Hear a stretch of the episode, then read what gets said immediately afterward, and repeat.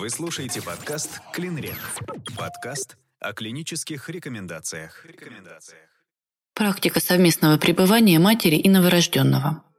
Беременные с установленной и или подозреваемой инфекцией COVID-19 средней и тяжелой степени для лечения должны быть госпитализированы в карантинные стационары в соответствии с установленным порядком маршрутизации в регионе. Для оказания акушерской помощи в соответствии с маршрутизацией больных COVID-19 должны быть определены карантинные акушерские отделения многопрофильных стационаров или родильных домов третьего уровня, в которых возможно изолированное оказание специализированной акушерской помощи в соответствии с установленными порядками и стандартами. Маршрутизация женщин и их новорожденных определяется как результатами их тестирования на SARS-CoV-2 методом ПЦР, так и возможностью соблюдения необходимых условий инфекционной безопасности при COVID-19 в отношении женщины, новорожденного и медицинского персонала той медицинской организации, в которой происходит родоразрешение. В зависимости от результатов лабораторного тестирования на SARS-CoV-2 рекомендуется соблюдение следующих правил. При наличии у матери и или ребенка симптомов острого инфекционного заболевания предпочтительно временно разделить мать и младенца до получения результатов лабораторного теста и стабилизации клинического состояния матери или ребенка.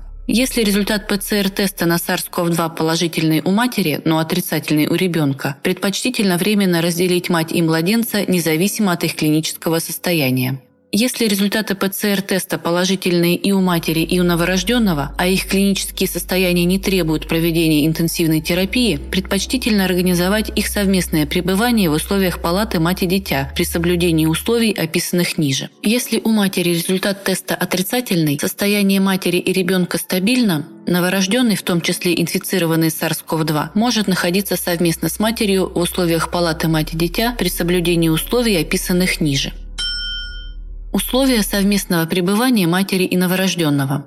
Клинические рекомендации, разработанные в различных странах мира в первые месяцы пандемии COVID-19, предусматривали временное физическое разделение матери и ребенка после родов с целью уменьшения риска постнатального заражения ребенка SARS-CoV-2 от матери с COVID-19. Вместе с тем последующие наблюдения за состоянием здоровья таких детей, а также обобщение международного опыта, накопленного во вторую и третью волну пандемии, показали, что несмотря на эффективность данной меры инфекционного контроля, ее издержки, связанные с отказом от практики совместного пребывания матери и ребенка, рекомендуемой Всемирной организацией здравоохранения для поддержки эффективного грудного вскармливания, ставят под сомнение их пользу. Несмотря на недостаток мультицентровых эпидемиологических исследований в больших когортах и основанных на них доказательствах, в настоящее время имеются данные о достаточно высокой эффективности для предупреждения постнатального инфицирования SARS-CoV-2 ребенка таких мер, как ношение медицинской маски, гигиенической обработки рук и дезинфекция окружающих поверхностей, а также самодистанцирование в периоды между контактами с малышом. Исходя из вышеизложенного, в настоящее время рекомендации по разделению инфицированной SARS-CoV-2 матери и ее новорожденного не являются обязательными, а их рутинное применение в качестве меры инфекционного контроля за распространением COVID-19 требует дифференцированного подхода. В то же время совместное пребывание инфицированной SARS-CoV-2 женщины и ее новорожденного в условиях медицинской организации требует наличия ряда условий, обеспечивающих инфекционную безопасность не только матери и ребенка, но и персонала медицинской организации, а также выполнение требований по оказанию специализированной медицинской помощи как женщине, так и новорожденному. Условия совместного пребывания матери и новорожденного ребенка в условиях медицинской организации в случае инфицирования SARS-CoV-2 одного из них или обоих. Решение вопроса о совместном или раздельном пребывании матери и ребенка принимается врачом на основании информированного согласия матери после разъяснения женщине имеющихся возможностей, рисков и преимуществ выбранного способа ухода за ребенком. При наличии в карантинной зоне медицинских организаций, располагающих возможностью оказания специализированной медицинской помощи как матери, так и новорожденному, палат типа мать и дитя. Состояние здоровья матери позволяет ей полноценно ухаживать за собственным ребенком. Ни женщина, ни новорожденный не требуют интенсивной терапии. Выполнение матерью следующих требований. Ношение в палате и регулярная смена медицинской маски – гигиеническая обработка рук перед каждым контактом с ребенком и молочных желез перед кормлением или сцеживанием грудного молока. Регулярная обработка антисептиками окружающих поверхностей и бытовых предметов. Самодистанцирование матери от кроватки ребенка на 1,5-2 метра между эпизодами контактов с новорожденным. Дополнительные меры предосторожности при уходе за ребенком в палатах совместного пребывания. Не следует прикрывать лицо, рот и нос новорожденного ничем, в том числе и средствами индивидуальной защиты, поскольку это может увеличить риск внезапной смерти ребенка. В случаях вынужденного разделения матери и ее новорожденного рекомендуется предпочесть кормление новорожденного сцеженным грудным молоком и проведение других мероприятий по сохранению лактации у женщины. Организация работы родовспомогательных учреждений в период пандемии COVID-19. Амбулаторное консультативно-диагностическое отделение. Необходимо отменить или отложить все амбулаторные посещения, если это не обязательно для пациентки и есть возможность дистанционного наблюдения за пациенткой. Внедрить телемедицинское консультирование и дистанционное мониторирование состояния для всех беременных, особенно группы риска. Обязательным является использование средств индивидуальной защиты акушеркой и акушером-гинекологом при контакте с пациентами на всех амбулаторных приемах. Ультразвуковое исследование и кардиотокограмма проводятся после определения принадлежности пациентки к ковид-положительной или ковид-негативной зоне. Рекомендуется сокращение пребывания беременной в условиях амбулаторного отделения родовспомогательного учреждения, минимизация перемещений по подразделениям. Активные действия медицинского персонала по рекомендации пациентам в отношении обработки рук и необходимости применения средств индивидуальной защиты. Родовспомогательные учреждения – Рекомендуется использовать телемедицину и дистанционное консультирование для определения срока плановой госпитализации в отделение, сокращения времени пребывания в стационаре.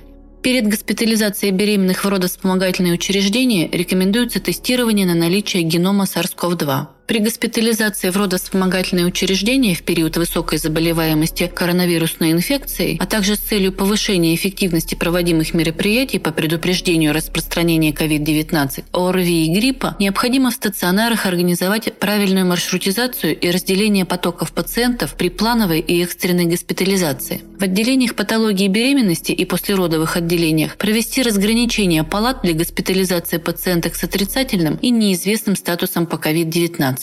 В родовых отделениях роды вести в отдельных родильных залах. По возможности в стационаре необходимо провести разделение медицинского персонала для работы с пациентками с отрицательным и неизвестным статусом по COVID-19. Проведение всех процедур и консультаций, кормление пациенток и новорожденных осуществлять непосредственно в палатах.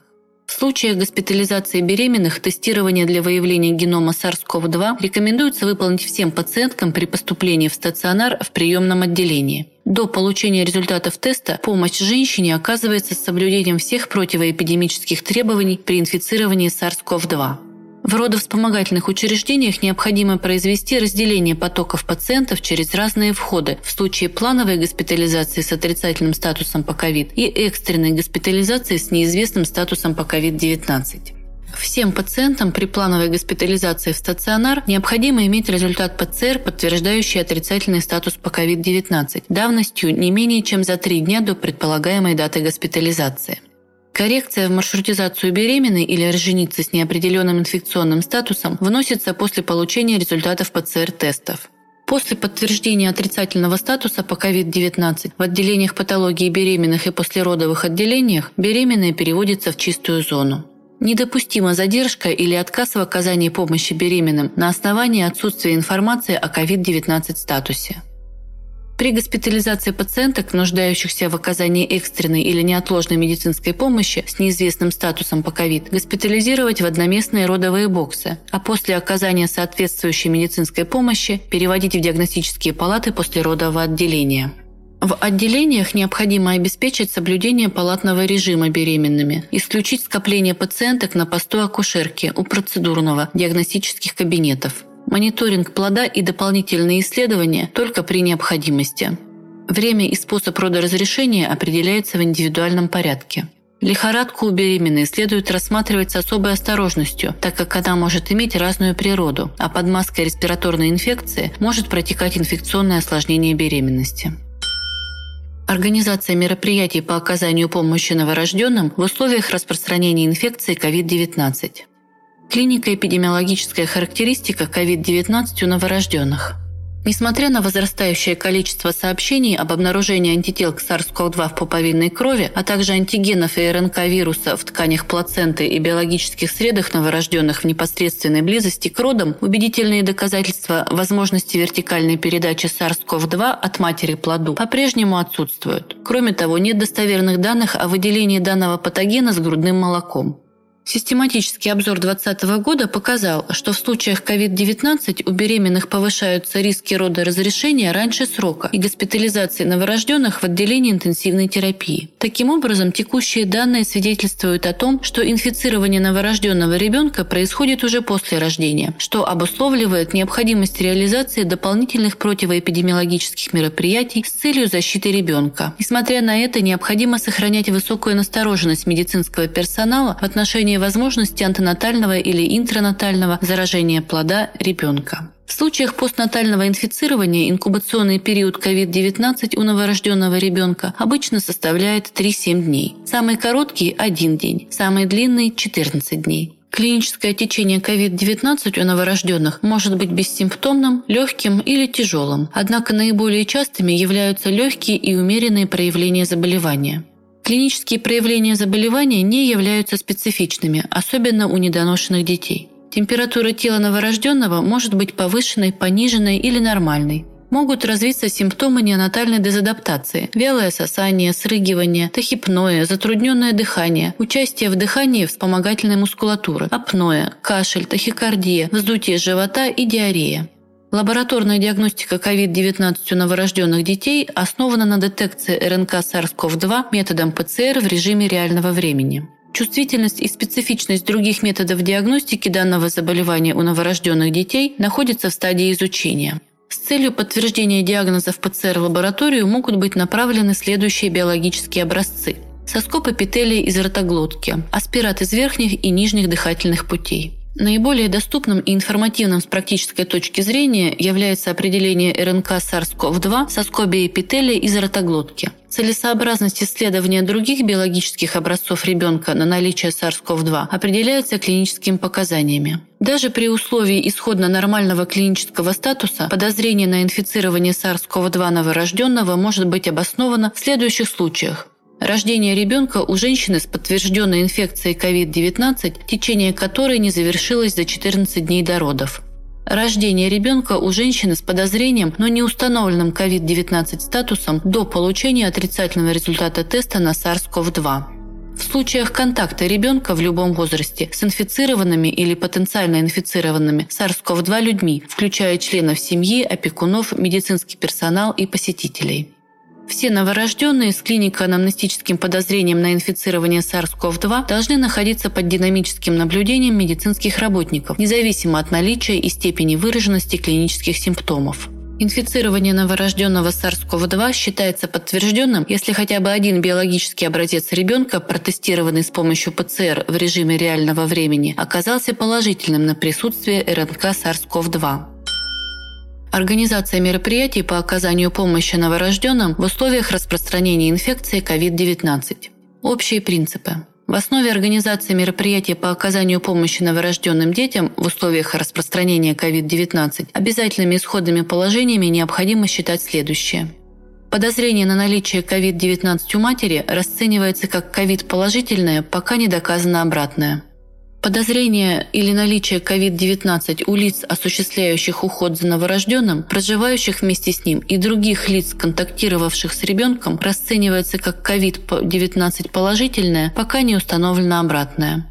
До получения двукратных отрицательных лабораторных тестов, выявляющих наличие РНК SARS-CoV-2 в биологических образцах новорожденного, взятых с интервалом не менее 48 часов, все мероприятия, необходимые при маршрутизации, уходе, лечении и наблюдении за ребенком, должны проводиться с соблюдением требований, соответствующим таковым при подтвержденной инфекции COVID-19.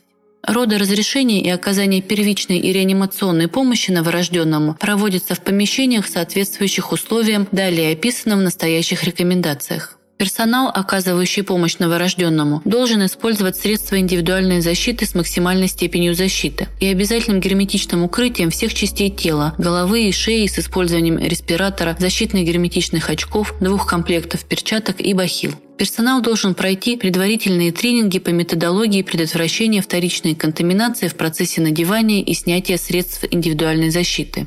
Использование и утилизация СИЗ должна производиться в соответствии с текущими санитарными требованиями и требованиями по безопасности, в том числе и при утилизации инфицированных отходов.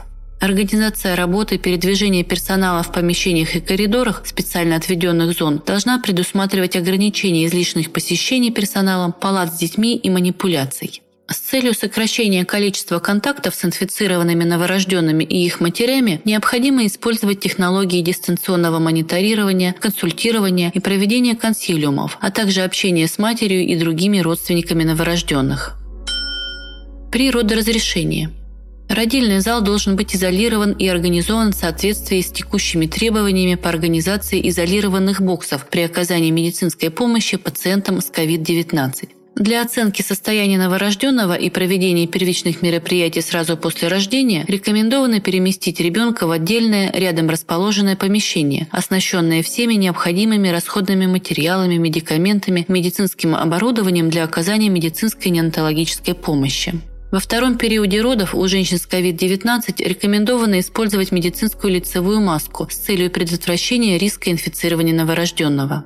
Информацию о состоянии ребенка, о том, куда он будет перемещен и дальнейших планах, женщине сообщает врач-неонатолог либо лично, либо с использованием способ дистанционной коммуникации – внутренняя сеть, телефон, интернет. Врач приглашается в родильный зал операционную не ранее начала потужного периода или начала анестезии для операции кесарево сечения и ожидает рождения ребенка на расстоянии не менее двух метров от роженицы. В условиях работы с новорожденными, потенциально инфицированными вирусом SARS-CoV-2, все необходимые по состоянию ребенка мероприятия проводятся в соответствии с методическим письмом Министерства здравоохранения Российской Федерации от 4 марта 2020 года «Реанимация и стабилизация состояния новорожденных детей в родильном зале», а также клиническими рекомендациями базовая медицинская помощь новорожденному в родильном зале и в послеродовом отделении. Однако при проведении необходимого комплекса мероприятий следует помнить о необходимости минимизации пребывания ребенка в контакте с инфицированной матерью и снижением риска постнатального инфицирования ребенка сразу после рождения. После удаления первой влажной пеленки необходима смена верхней пары перчаток. Сразу после рождения ребенка и перемещения его в отдельное помещение для оказания неонатальной помощи проводится гигиеническая ванна с мылом, температура воды 37 градусов. После ванны ребенка необходимо обсушить и обеспечить максимально возможные условия для сохранения тепла.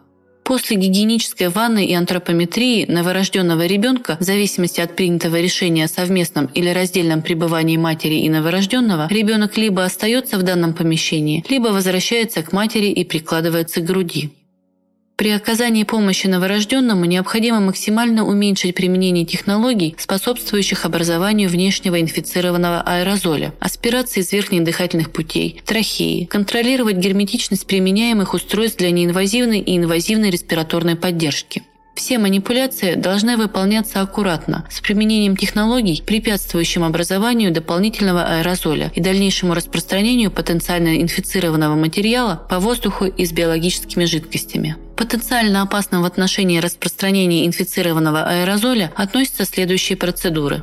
Вентиляция легких с помощью саморасправляющегося мешка, интубация трахеи, санация трахеи, малоинвазивное введение сурфактанта, Респираторная терапия. Подача кислорода через носовые канюли при скорости более 2 литров на килограмм в минуту. Постоянное положительное давление в дыхательных путях и или вентиляция любого типа с постоянным положительным давлением в дыхательных путях. В случае применения этих технологий необходимо уделить особенное внимание использованию в составе СИЗ респиратора и защите глаз герметичной маской. Персональные очки не являются средством защиты. Необходимо использовать вирусно-бактериальные фильтры на всех устройствах поддержания дыхания новорожденного, особенно в магистралях выдоха, а также между маской или интубационной трубкой и Т-коннектором, или между маской, интубационной трубкой и коннектором саморасправляющегося мешка при проведении ручной ИВЛ. Рекомендации по маршрутизации новорожденных с подозреваемой или подтвержденной инфекцией COVID-19.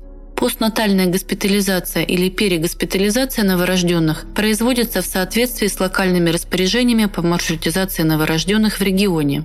При подготовке распоряжений по маршрутизации новорожденных с подозрением на инфицирование или инфицированных вирусом SARS-CoV-2 необходимо учитывать следующие условия. Избегать пролонгирования госпитализации новорожденного в учреждениях родовспоможения или подразделениях родовспоможения клинических больниц. После стабилизации состояния и подготовки к транспортировке, а также после забора биологических образцов для исследования методом ПЦР на наличие РНК SARS-CoV-2, ребенка необходимо в ближайшее после рождения время перевести либо в палату мать и дитя карантинной зоны при совместном пребывании, либо в специально подготовленные и оборудованные медицинские организации для работы с новорожденными, инфицированными SARS-CoV-2. Новорожденные в стабильном удовлетворительном и средне-тяжелом состоянии переводятся в палаты или зоны отделений патологии новорожденных.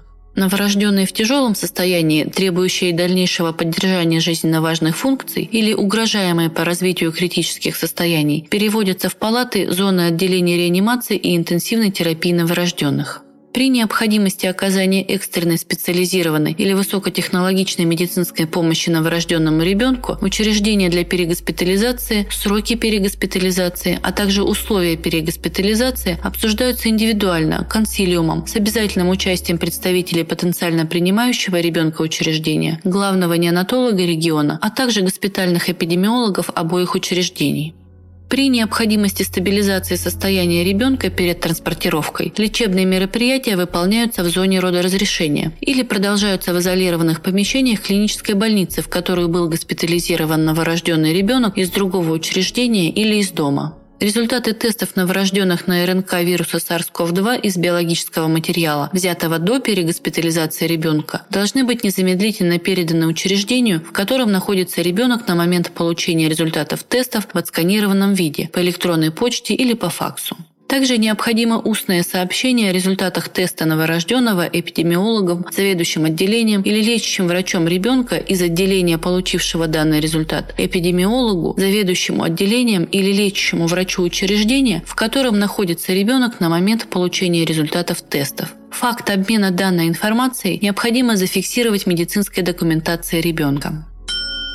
Тестирование новорожденных для установления ковид-статуса – Тестированию подлежат все дети, рожденные у матерей с подозреваемым или подтвержденным инфицированием SARS-CoV-2. Исследуются соскоб эпителия из ротоглотки на наличие РНК-вируса методом ПЦР. У интубированных новорожденных для ПЦР-диагностики производится дополнительное взятие аспирата из трахеи и бронхов. Тест с использованием ПЦР в обязательном порядке проводится двукратно – в первые часы после рождения и на третьи сутки жизни. В случае положительного результата тестов кратность дальнейшего обследования определяется исходя из динамики клинического состояния ребенка. Тестированию подлежат все новорожденные, поступившие из другого медицинского учреждения с подозреваемым или подтвержденным инфицированием SARS-CoV-2. Соскоб эпителия из ротоглотки для выполнения ПЦР производится всем поступившим новорожденным. У интубированных новорожденных для ПЦР-диагностики производится дополнительный забор аспирата из трахеи и бронхов. Тесты проводятся двукратно – в первые часы и на третьи сутки после поступления.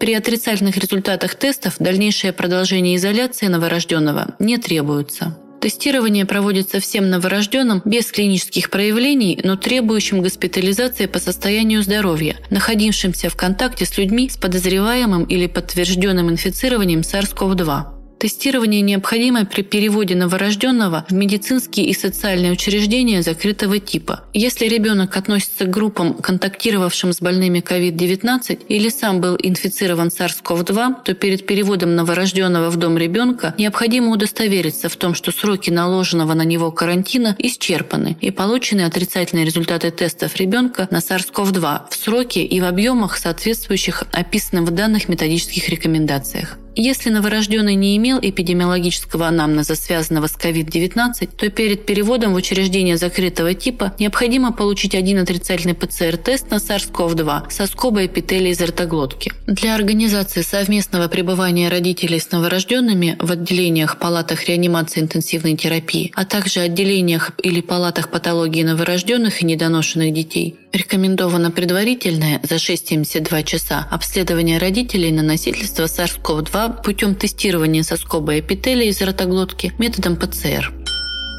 Транспортировка новорожденного до определения ковид-статуса ребенка или ковид-позитивного новорожденного.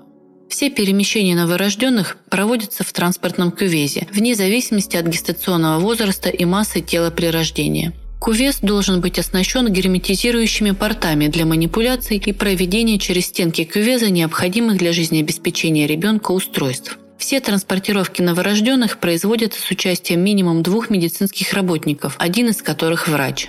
Транспортная бригада должна быть заранее осведомлена лечащим врачом ребенка о ковид-статусе ребенка, его состоянии, необходимом оборудовании для поддержания его жизненно важных функций во время транспортировки, его подробном анамнезе и клиническом статусе.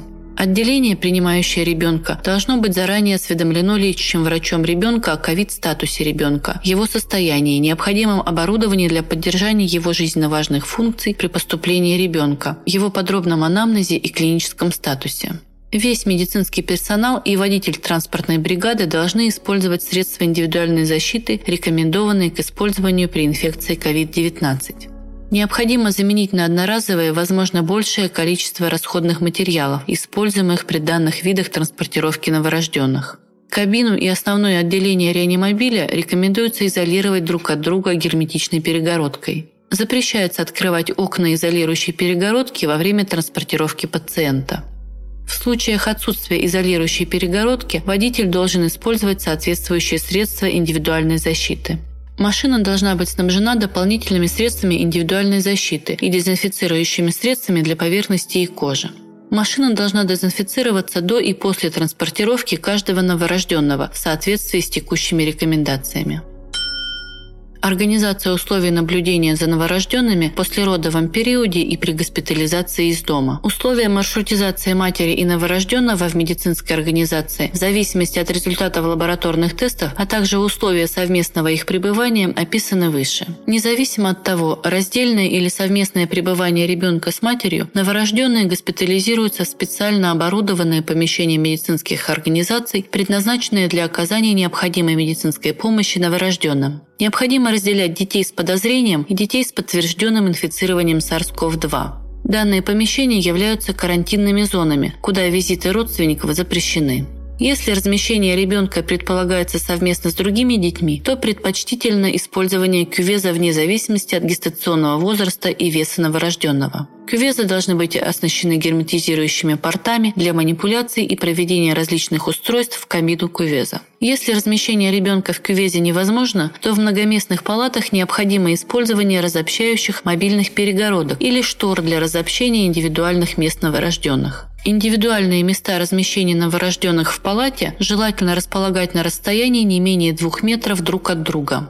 При проведении инвазивных манипуляций, интубации трахеи, наложении устройств неинвазивной поддержки дыхания, дальнейшего использования аспирационного и дыхательного оборудования, необходимо применять все возможные технологии, препятствующие избыточному образованию инфицированного аэрозоля. Аэрозоль, генерирующие процедуры, следует максимально совмещать по времени. Респираторное оборудование обязательно должно быть оснащено противовирусными фильтрами, особенно на магистралях выдоха. Необходимо приложить максимальные усилия по предотвращению эпизодов размыкания респираторных контуров у инфицированных детей. При инвазивной респираторной поддержке желательно использовать закрытые аспирационные системы, размещаемые между коннектором эндотрахеальной трубки ребенка и контуром пациента. При совместном пребывании матери и новорожденного в условиях палат мать и дитя рекомендовано грудное вскармливание, контакты кожа к коже при соблюдении условий, изложенных в разделе 6.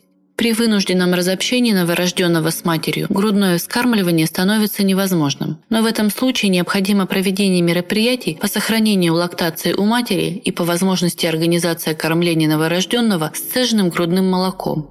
Помимо известных преимуществ грудного вскармливания, материнское молоко может обеспечивать защитные факторы для новорожденного после перенесенного матерью COVID-19. Поэтому в случаях госпитализации матери и ребенка в одном учреждении возможно сохранить кормление ребенка нативным сцежным грудным молоком. Для этого необходима организация сцеживания молока матерью с тщательным соблюдением санитарных норм, использованием индивидуального клинического молокоотсоса с последующим проведением мероприятий по дезинфекции емкости для его хранения, организацией асептической транспортировки в зону, где находится новорожденный. Все этапы сцеживания и транспортировки грудного молока от матери к ее ребенку должны быть регламентированы локальным протоколом, в который необходимо внести следующие рекомендации. Сцеживание молока выполняется матерью в ее палате с использованием индивидуального клинического молокоотсоса. Молоко собирается в стерильные бутылочки, герметично соединяемые с молокоотсосом. Перед сцеживанием грудь должна быть вымыта с использованием мыла. Периоды между сцеживанием грудь должна быть закрыта, чтобы избежать попадания слюны и слизи из дыхательных путей на грудь. Перед сцеживанием молока женщина моет руки и меняет хирургическую маску на новую. Обрабатывает антисептиком поверхность, куда будет помещена бутылочка для сбора грудного молока до и после сцеживания.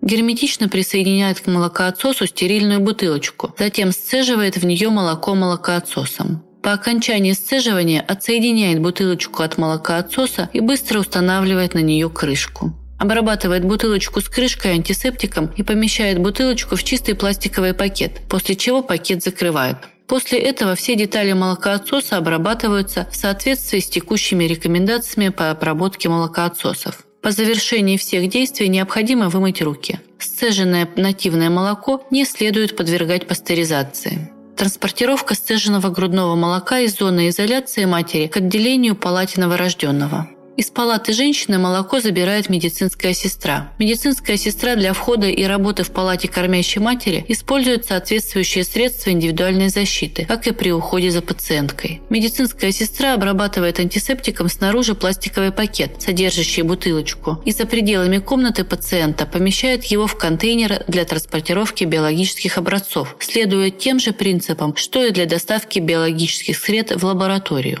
Контейнер доставляется в шлюз выхода из карантинной зоны и оставляется там в передаточном окне. Другая медицинская сестра, находящаяся за пределами карантинной зоны, забирает транспортный контейнер со сцеженным молоком из передаточного окна и переносит его к отделению, в котором находится ребенок. Оставляет контейнер в специально отведенном для этого месте. Проведение неонатального скрининга и принятие решения о вакцинации откладываются до установления ковид-отрицательного статуса новорожденного. Исключение составляют дети, рожденные у матерей с подтвержденным положительным статусом по гепатиту Б, когда вакцинацию и пассивную иммунизацию новорожденного следует выполнить в соответствии с текущими рекомендациями при данном перинатальном контакте.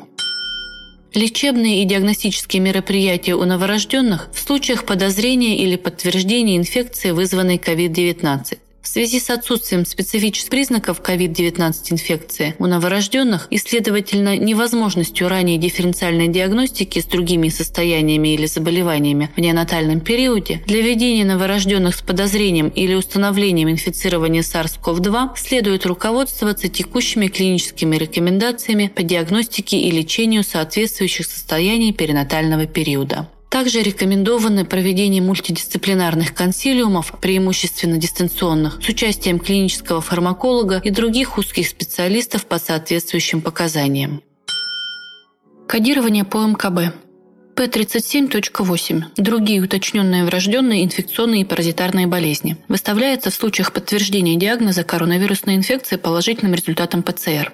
У07.1 – коронавирусная инфекция, вызванная вирусом COVID-19. Вирус идентифицирован. В случае сомнительных результатов теста на COVID, либо в случаях недоступности лабораторного тестирования, но при наличии характерных клинических или эпидемиологических данных, характерной картины КТ легких, выставляется диагноз У07.2 – коронавирусная инфекция, вызванная вирусом COVID-19, вирус не идентифицирован. В случаях амбулаторного наблюдения и обследования, карантина или при госпитализации на период дифференциальной диагностики выставляются Z03.8 – наблюдение при подозрении на коронавирусную инфекцию, Z22.8 – носительство вируса коронавирусной инфекции, Z20.8 – контакт с больным коронавирусной инфекцией, Z11.5 – скрининговое обследование с целью выявления коронавирусной инфекции. Рубрики J1218 могут использоваться в качестве дополнительных кодов в случае возникновения внебольничной пневмонии у новорожденного, вызванной COVID-19. При кодировании фоновых состояний и заболеваний в случаях рождения ребенка в результате преждевременного экстренного рода разрешения, связанного с прогрессирующим течением COVID-19 у матери, выставляется диагноз P00.2 – поражение плода и новорожденного, обусловленное инфекционными и паразитарными болезнями у матери.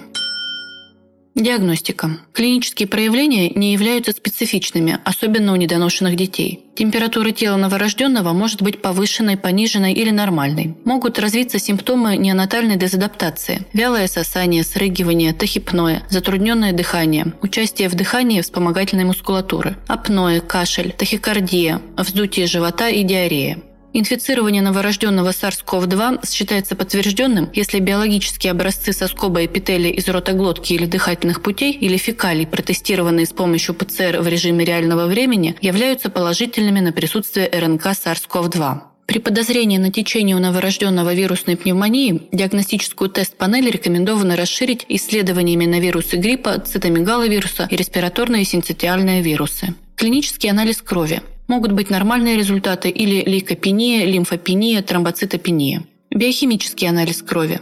Может выявляться повышение креатинкиназы, АЛТ, АСТ, щелочной фосфатазы, ЛДГ, цереактивного белка и ферритина. Методы визуализации.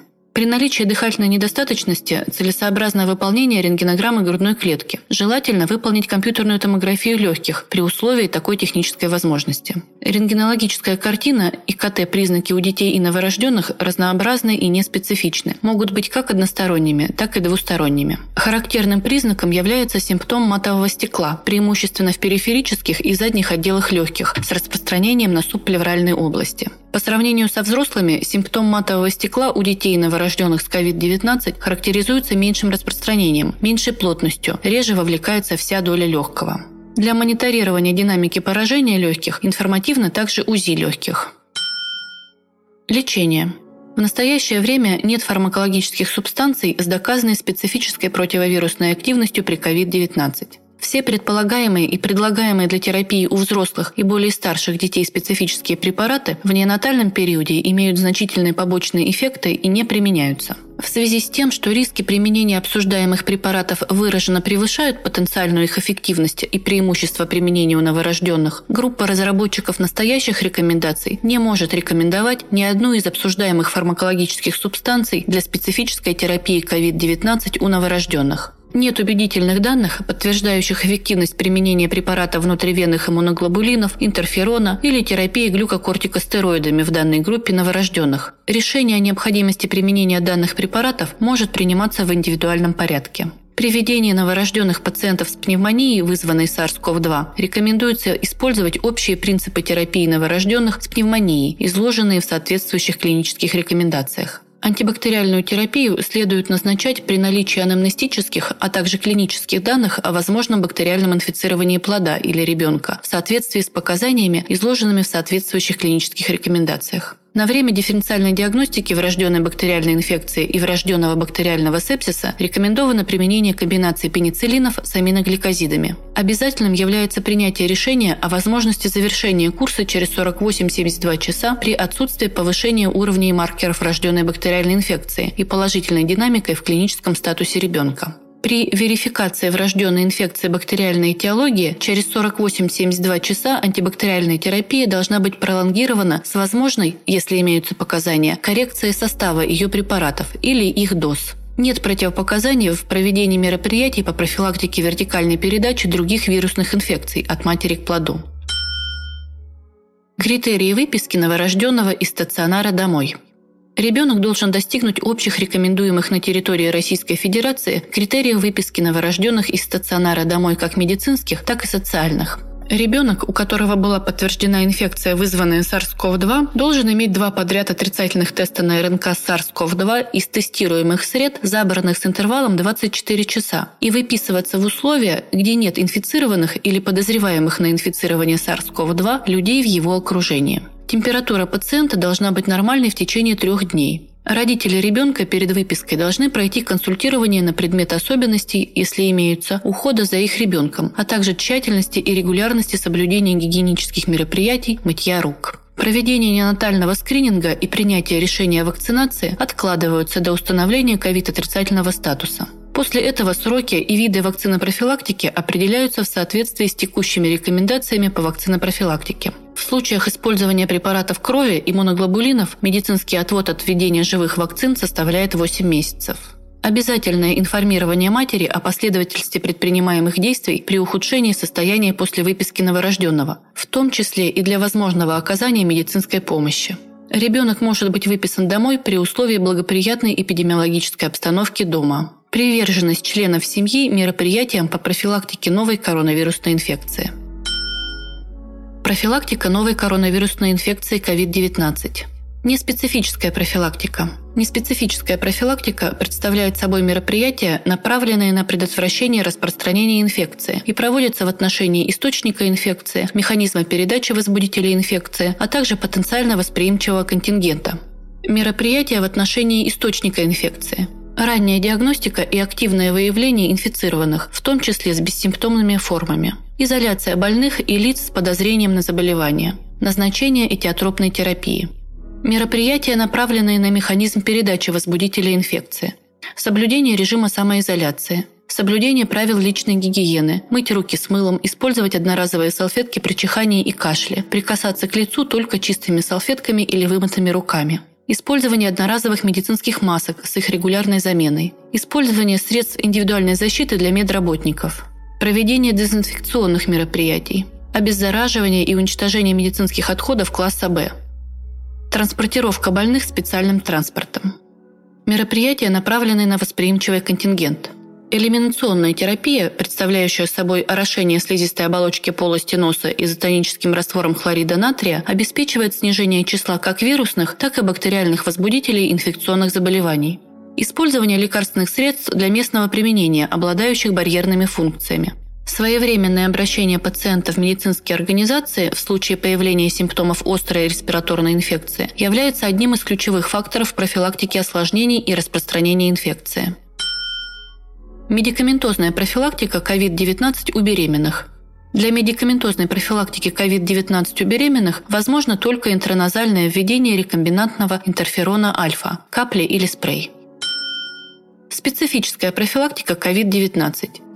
Исходя из известных данных о влиянии вакцин от COVID-19 на акушерские и перинатальные исходы, нет данных о том, что данные вакцины представляют опасность для беременных женщин или плода. Регистр CDC, содержащий большую часть данных о вакцинированных во время беременности, в настоящее время насчитывает более 180 тысяч женщин. Опубликованы данные о 827 пациентках, вакцинированных во время беременности. Частота осложнений беременности не отличалась от частоты осложнений у невакцинированных пациенток. Был сделан вывод о том, что на сегодняшний день нет данных, свидетельствующих о негативном влиянии вакцинации на течение беременности и перинатальные исходы. Поэтому иностранные национальные ассоциации рекомендовали вакцинацию беременных и женщин в период лактации. В ходе изучения репродуктивной токсичности отечественной вакцины гам-ковид-вак на животных не было выявлено отрицательного влияния на течение беременности, эмбриофетальное развитие и пренатальное развитие потомства. Однако опыт клинического применения препарата гам-ковид-вак при беременности недостаточен. В связи с этим применять вакцину гам-ковид-вак при беременности следует в тех случаях, когда ожидаемая польза для матери превышает потенциальный риск для плода с 22 недель беременности. При этом проведение вакцинации в более ранние сроки беременности беременности не является основанием к ее прерыванию, так как не получено данных об увеличении риска самопроизвольных выкидышей или негативном влиянии вакцинации от COVID-19, проведенной в первом триместре беременности, на здоровье матери и новорожденного. В настоящее время клинические данные по применению препарата гамковид-вак у женщин, кормящих грудью и младенцев, отсутствуют. Неизвестно, способны ли действующие вещества, входящие в состав вакцины, проникать в грудное молоко. Перед принятием решения о вакцинации кормящей женщины необходимо оценить риски и пользу данной вакцинации. Планирование беременности в условиях COVID-19. Учитывая имеющиеся данные об отсутствии более тяжелого течения COVID-19 у беременных по сравнению с общей популяцией и редкой частотой передачи инфекции от матери к плоду, ни одна профессиональная ассоциация акушеров-гинекологов не рекомендует откладывать планирование беременности и рождения детей на постковидный период. При этом особенно важным остается соблюдение мер профилактики как на этапе планирования беременности, так и во время беременности. При планировании беременности в условиях пандемии следует соблюдать рекомендации по вакцинации, немедикаментозной и медикаментозной профилактике. В связи с высокой вероятностью инфицирования SARS-CoV-2 во время беременности рекомендовано проведение вакцинации от COVID-19 мужчинам и женщинам репродуктивного возраста на этапе планирования рождения детей. Пользу этого свидетельствует то, что на сегодняшний день нет данных о негативном влиянии вакцин от COVID-19 на репродуктивную функцию мужчин и женщин. Нет сведений о том, что вакцины могут снизить авариальный резерв у женщин или вызвать нарушение сперматогенеза у мужчин. Планирование беременности целесообразно уже через 28 дней после введения первого компонента вакцины, то есть в срок, когда формируется защитный иммунитет против инфекции SARS-CoV-2, согласно полученным данным. В то же время влияние перенесенной инфекции, вызванной SARS-CoV-2 на репродуктивную функцию человека, может быть негативным. Известно, что представленность клеточных рецепторов для SARS-CoV-2, а именно ангиотензин бензин превращающего фермента человека, трансмембранной сериновой протеазы 2 и басигина высока в клетках гранулезы фолликула всех стадий развития, поверхностном эпителии яичников, клетках теки и гранулезы желтых тел, что предполагает их роль в фолликулогенезе и подразумевает возможность данного пути инфицирования вирусом SARS-CoV-2. Таким образом, гипотетически SARS-CoV-2 может проникать в ткани яичников, ооциты, эндометрии через данные рецепторы и вызывать их поражение. Белки ангиотензин превращающего фермента человека, трансмембрана сериновой протеазы 2, басигина широко представлены в различных тканях яичек, включая клетки Лейдига, Сертоли и клетки семенных канальцев, что может быть входными воротами для SARS-CoV-2 и вызывать поражение сперматозоидов и других клеток. Это позволяет заключить, что существует высокая вероятность негативного влияния коронавирусной инфекции на мужскую репродуктивную систему и мужскую фертильность. При COVID-19, особенно при тяжелом течении, негативное влияние на мужскую фертильность может вызвать гипертермия и воспалительная реакция, сопровождающаяся системным оксидативным стрессом, которые могут обладать доказанным повреждающим действием на клетки и ткани мужской половой системы. В литературе представлены наблюдения о негативном влиянии инфекции на сперматогенез, а также о проникновении вируса SARS-CoV-2 в сперму. При этом изменения сперматогенеза были связаны с тяжестью инфекции и чаще всего носили обратимый характер. Белки ангиотензин превращающего фермента человека, трансмембранной сериновой протеиназы 1, басигина также широко представлены в тканях женской репродуктивной системы. Выявлена коэкспрессия рецепторов ангиотензин превращающего фермента человека и трансмембранной сериновой протеиназы 2 в трофоэктодерме бластоцист и в синцитио трофобласта с 8 недели гестации. Также выявлена экспрессия данных молекул в эндометрии, которая становится выше в период окна имплантации. Имеются публикации о том, что COVID-19 может приводить к снижению авариального резерва у женщин. Эти данные еще раз говорят в пользу необходимости проведения плановой вакцинации от COVID-19 лицам репродуктивного возраста, потенциально планирующим беременность.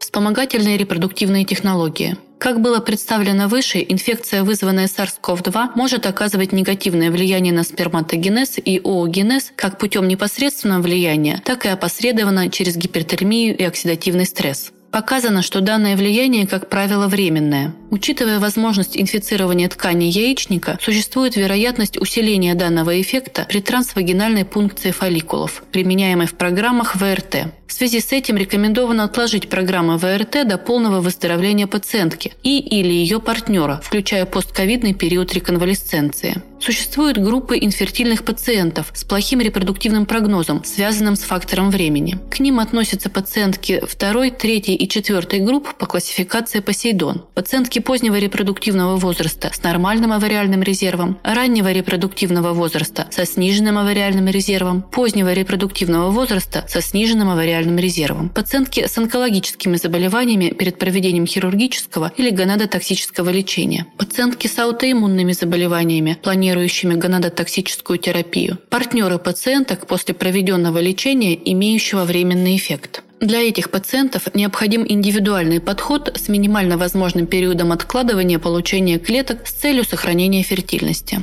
Проведение программ ВРТ осуществляется с тщательным инфекционным контролем согласно рекомендациям профессиональных ассоциаций в области ВРТ. Следует учитывать возможность более тяжелого течения синдрома гиперстимуляции яичников в случае его возникновения у пациенток, перенесших тяжелую форму COVID-19 с поражением легких и почек. Что определяет персонализированный подход к таким пациенткам с назначением протоколов с антагонистами гонадотропин-релизинг гормона, низких доз гонадотропинов, агонистов гонадотропин-релизинг гормона в качестве триггера овуляции и сегментации цикла. Известно, что COVID-19 ассоциирован с высоким риском тромбоэмболических осложнений. Опубликованы данные о возможности возникновения тромбоэмболии легочной артерии у пациентов с COVID-19, а также о формировании синдрома диссеминированного внутрисосудистого свертывания при тяжелом течении инфекции. Также появляется все больше данных о возникновении отсроченных тромбоэмболических осложнений у пациентов после COVID-19 в период реконвалесценции.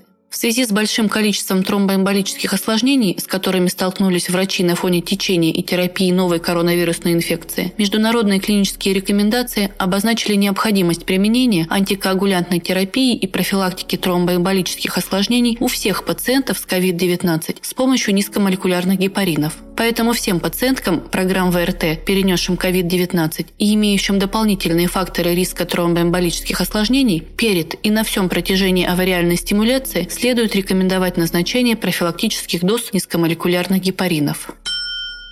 Восстановление репродуктивного здоровья женщины после перенесенной COVID-19. В настоящее время нет опубликованных доказательных рекомендаций по ведению женщин, перенесших COVID-19. Несмотря на то, что по данным статистики женщины переносят COVID-19 легче, чем мужчины, нельзя игнорировать вероятные последствия данной коронавирусной инфекции для репродуктивного здоровья. Женщины, перенесшие COVID-19, могут быть заинтересованы в подборе методов контрацепции, планировании беременности, лечении гинекологической патологии. И перед акушерами-гинекологами стоит задача оказания специализированной медицинской помощи с учетом перенесенного COVID-19. Тактика ведения данных пациенток потенциально зависит от тяжести течения COVID-19, сопутствующих заболеваний, назначенной терапии для лечения новой коронавирусной инфекции и клинического состояния после перенесенного COVID-19. Влияние перенесенного COVID-19 на репродуктивную систему женщины может быть опосредовано токсическими эффектами применяемых препаратов, продолжительностью госпитализации в отделении реанимации интенсивной терапии, декомпенсацией сопутствующих хронических заболеваний. В настоящее время неизвестно, какие отдаленные последствия для репродуктивного здоровья женщин могут быть связаны с перенесенным COVID-19. В связи с этим все женщины, перенесшие COVID-19, особенно в тяжелой форме, должны быть отнесены к группе высокого риска по развитию осложнений подвергаться более тщательному диспансерному наблюдению в течение одного года после стационарного лечения по поводу COVID-19. Это необходимо для определения дальнейшей тактики ведения, восстановления менструального цикла, лечения бесплодия, оперативного лечения гинекологической патологии, подбора методов контрацепции, проведения заместительной гормональной терапии и другой специфической терапии по гинекологическим показаниям. Тактика при использовании пациенткой комбинированной гормональной контрацепции. Мнение экспертов. Женщинам с легкими симптомами рекомендуется прервать контрацепцию комбинированными гормональными контрацептивами на период изоляции и ограниченной подвижности. Если требуется гормональная контрацепция, то лечение комбинированными гормональными препаратами можно продолжить или при наличии факторов риска использовать прогестин, содержащие контрацептивы вместе с низкомолекулярными гепаринами в профилактических дозах. Женщинам, перенесшим пневмонию, но имеющим стойкие респираторные симптомы, требующие только амбулаторного наблюдения и самоизоляции, прекратить прием комбинированной гормональной контрацепции и использовать профилактические дозы низкомолекулярных гепаринов. Если гормональную контрацепцию нельзя прекратить, рекомендуется перейти на прогестин, содержащие контрацептивы, и добавить низкомолекулярные гепарины в профилактических дозах. Терапия низкомолекулярными гепаринами может продолжаться минимум 7 дней или до полной активизации пациентки. У женщин, которым была отменена гормональная терапия или контрацепция, рекомендуется возобновлять их прием только после выздоровления или восстановления полной подвижности. Планировать беременность рекомендуется не ранее трех месяцев после перенесенной COVID-19 инфекции с целью снижения риска развития венозных тромбоэмболических осложнений и возможного тератогенного влияния на плод препаратов, включенных в схемы лечения COVID-19. Прегравидарная подготовка включает все лабораторные и инструментальные методы диагностики согласно клиническим рекомендациям и актуальным рекомендациям смежных специалистов. Вы слушаете подкаст «Клинрек». Подкаст о клинических рекомендациях.